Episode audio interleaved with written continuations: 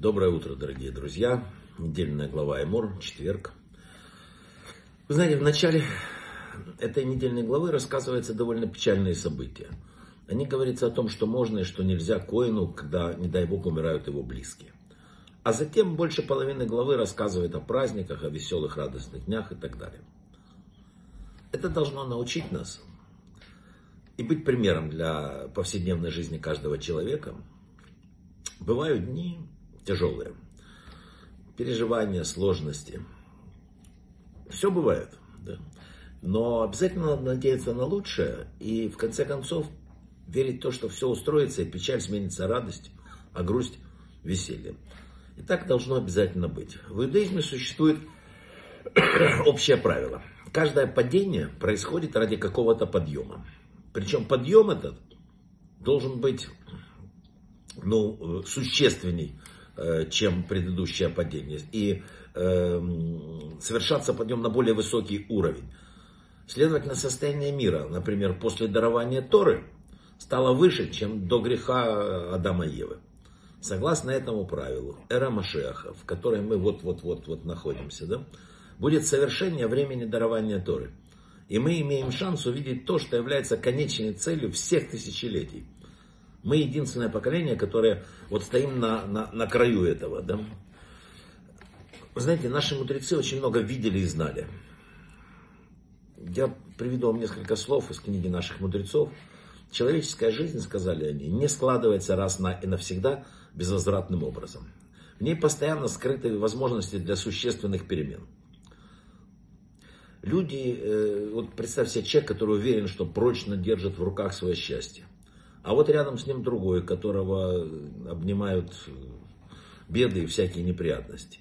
Но дальше, как говорят мудрецы, тихо крадется, крадется, тихонечко, непредсказуемость божественного замысла, непредсказуемость взаимоотношений человека и Бога, при котором всякая определенность это только пустая видимость сильные, слабые, сытые, голодные, там, вознесенные, униженные, многодетные, бездетные, все эти люди, находящиеся на крайних полюсах существования, независимо от того, эм, вызвано это общественной жизнью или внешними причинами.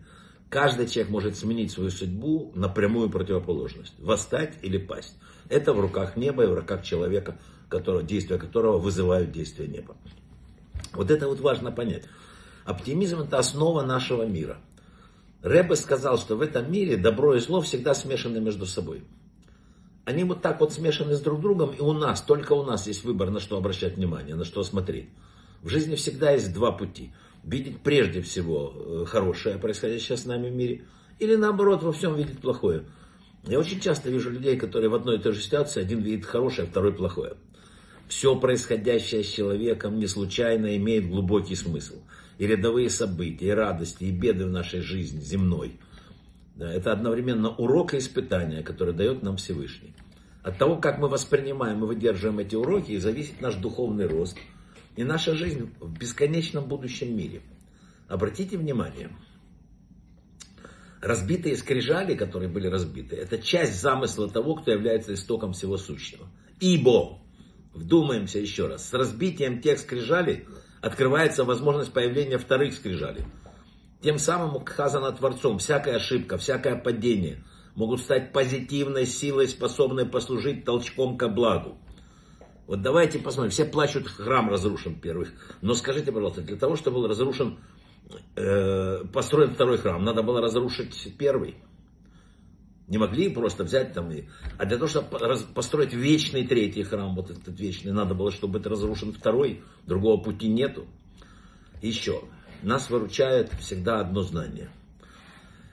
Время наивысшего господства тьмы – это всегда накануне рассвета. Когда темнота достигает своего максимума, и кажется, что так будет всегда, вдруг начинает светать. Еще. Мы сегодня раскрываем секреты. Главный секрет, главнейший секрет всех перемен. Сопротивляйтесь разочарованию. Прекратите чувствовать себя обделенными. И последнее. Надо помнить, что если невозможно ничего изменить естественным образом, то всегда можно переломить ситуацию с помощью молитвы. Брахава от слаха, всего самого-самого лучшего.